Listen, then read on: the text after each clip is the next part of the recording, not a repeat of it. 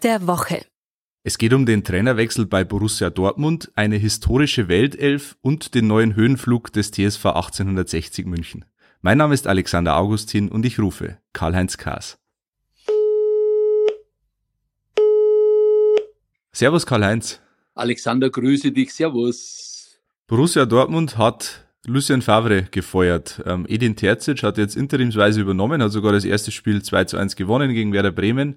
Aber jetzt stellt sich die Frage, wird dieser Edin Terzic äh, die Dauerlösung oder ähm, kommt da ein anderer, ein externer Trainer zu Dortmund? Wen hast du da auf der Liste? Ja, ich sehe insgesamt vier Kandidaten, wobei zwei eigentlich wegfallen. Julian Nagelsmann und Marco Rose, Leipzig und Gladbach ist ja Konkurrenz in der Bundesliga. Die haben langfristige Verträge, bei denen läuft. Die spielen auch Champions League mit ihren Vereinen. Warum soll da einer zu Dortmund gehen? Also glaube ich nicht. Einer kommt für mich in Frage, ein externer aus Salzburg, Jesse Marsch. Das ist ein super Trainer, der hat die Großen auch schon geärgert in der Champions League, aber die idealste Lösung war, und FC Bayern hat es ja vorgemacht, beim Wechsel von Nico Kovac zu Hansi Flick, Edin Tercic. Warum nicht er? Dem soll man mal das Vertrauen schenken. Die Mannschaft mag ihn, glaube ich, gut gestartet. Also ich würde mal auf den Co-Trainer setzen, der jetzt Chef ist. Ganz anderes Thema. Die französische Fachzeitschrift France Football hat eine Weltelf ähm, ja, der Fußballgeschichte aufgestellt. Da sind auch zwei Bayern dabei, Lothar Matthäus und Franz Beckenbauer. Teilst du diese Nominierung?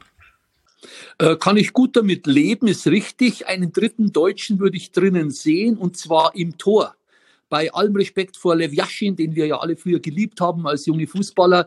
Es bieten sich hier vier an mit Manuel Neuer, mit Oli Kahn, mit Sepp Meyer und mit Hans Tilkowski. Und ich hätte mich da für Sepp Meyer entschieden. Ja, war ich einfach immer äh, Fan vom Sepp Meyer, ein echter Oberbayer. Warum nicht der in die äh, Auswahl aller Zeiten? Und mir fehlen eigentlich zwei überragende Spieler, ein Eusebio und ein Alfredo Di Stefano. Ich würde für die zwei sogar Matthäus und Ronaldo, also nicht nicht CR7, sondern dem brasilianischen Ronaldo opfern.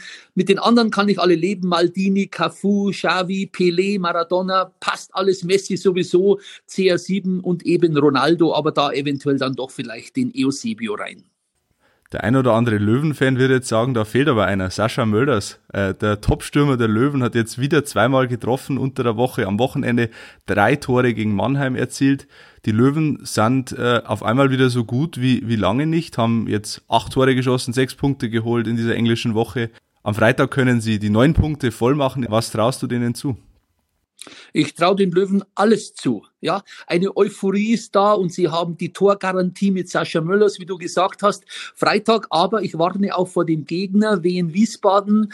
Äh, der hat zuletzt aus einem 0 zu 2 gegen Lübeck ein 4 zu 2 gemacht. Das war der vierte Heimsieg in Folge. Also auch da ist Euphorie da. Aber es ist das letzte Spiel des Jahres. Wäre super natürlich, wenn die Löwen nochmal einen dritten Sieg draufsetzen könnten. Geht er erst am 9. Januar wieder weiter, dann gegen die Bayern, gegen die zweite Mannschaft. Ja, ich tippe auf ein 2-1 für die Löwen. Denen traue ich alles zu. Sascha Mölders ist ja dabei, Gott sei Dank. Und dann werden sie auf Platz zwei oder drei überwintern, kann man nicht sagen, in diese Kurzpause gehen über Heiligabend und über Silvester. Und eines darf man auch nicht vergessen, Ingolstadt. Großer Rivale von den 60ern. Sie spielen das zweite Topspiel gegen Saarbrücken am Samstag.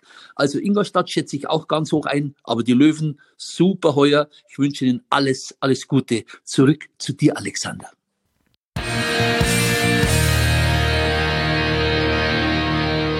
Fragen, Anregungen oder Kritik?